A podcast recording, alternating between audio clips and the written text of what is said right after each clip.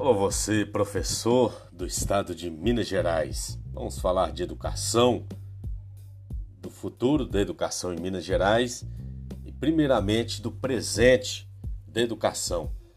A principal pauta política do governo Zema é claramente a desmoralização, a destruição, a descapitalização do servidor público. A educação em si está capitalizada. O governo está colocando tudo novo nas escolas: monitoramento, mobiliário, informática. E sacrifica o nosso emprego e o futuro das crianças e jovens mineiros com a não aplicação do dinheiro do Fundeb, quando insiste em não utilizar para a sua finalidade maior, porque 70% é para pagamento do servidor público do piso nacional salarial da educação. Assim, ele promove a precarização dos serviços prestados, o descontentamento, a desmotivação, o esgotamento emocional e o adoecimento físico e mental coletivo dos profissionais da educação. Prova maior disso é que nunca na história do estado de Minas Gerais houve tantos afastamentos de trabalhadores por licença de tratamento de saúde, principalmente por laudo psiquiátrico, LIP ou pedidos de afastamentos diversos, enfim, muitas exonerações em todas as SREs, um recorde, pois a profissão de educador há tempos deixou de ser um sonho, um desejo, para se tornar um motivo de desdenha, um pesadelo em Minas Gerais. Adoecimento da categoria. Quando um chefe do executivo prefere equipar escolas a investir no pessoal, no servidor público, às custas do dinheiro. Como disse, 70% é para pagamento do servidor, pagamento do piso.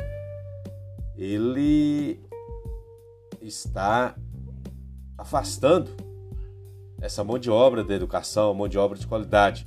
E por ironia do destino, esse mesmo indivíduo, esse governador, usa como justificativa argumentos esdrúxulos e antagônicos para conceder a si próprio um aumento de 298%.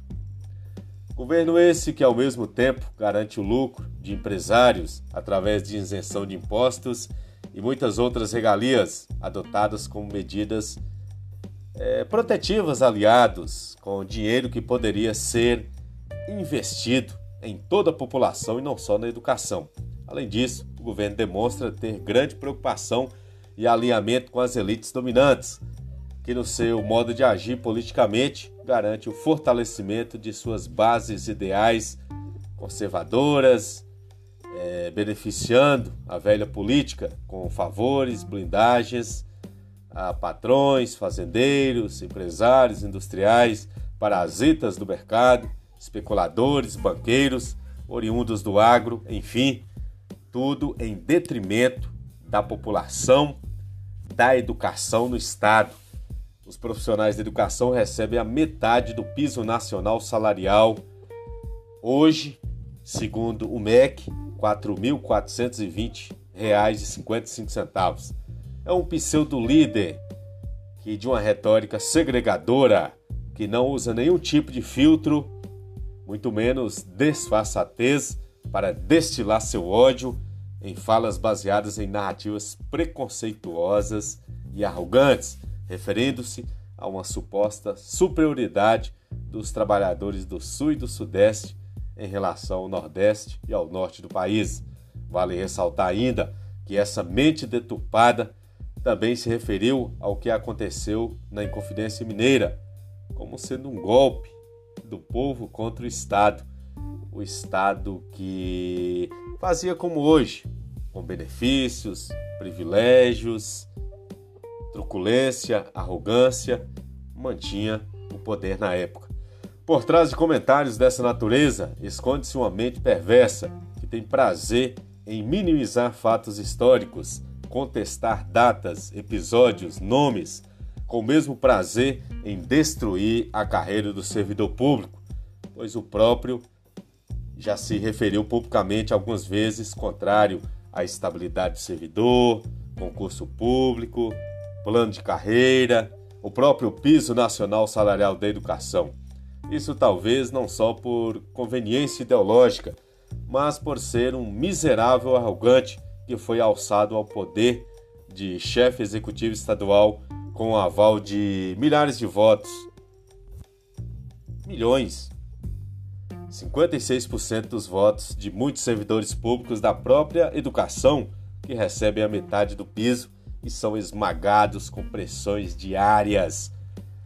E eles simplesmente, por acreditar que receber no quinto dia útil, que é o último dia a se pagar o servidor público, fosse mais importante do que o piso, recomposição salarial, pagamento, por exemplo, dos precatórios que estão atrasados, férias prêmio, o próprio advep, enfim, a dura realidade cômica é, se não fosse trágica.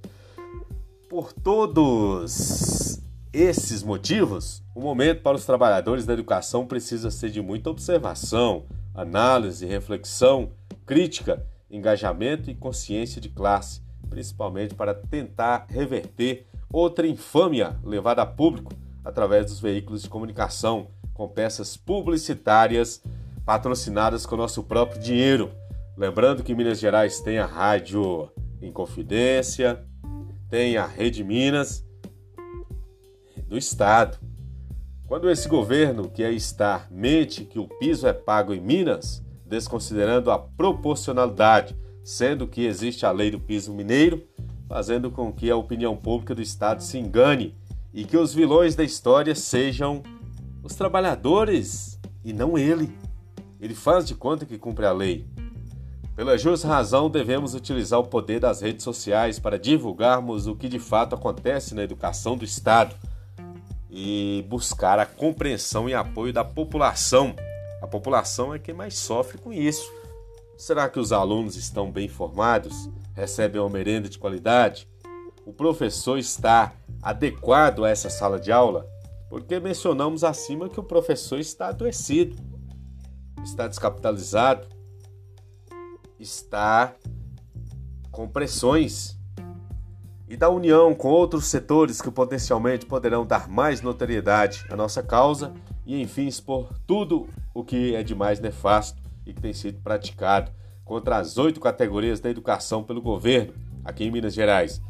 Os trabalhadores da educação precisam se inspirar no grande poder de organização e articulação de outras categorias mobilizando milhões de trabalhadores em vários estados e cidades do país e na organização dos trabalhadores, por exemplo, franceses, que defendem a não reforma da Previdência. Eles estão às ruas e no mundo inteiro. É hora de mostrarmos aos mineiros e a todos os brasileiros quem é de fato esse governo Zema. Não há conquista sem luta. Nos orgulhamos de ser educadores mas precisamos receber o piso, que é o salário mínimo da educação, hoje R$ 4.420,55, o respeito do cidadão para podermos ter autoridade no nosso, na execução do nosso trabalho.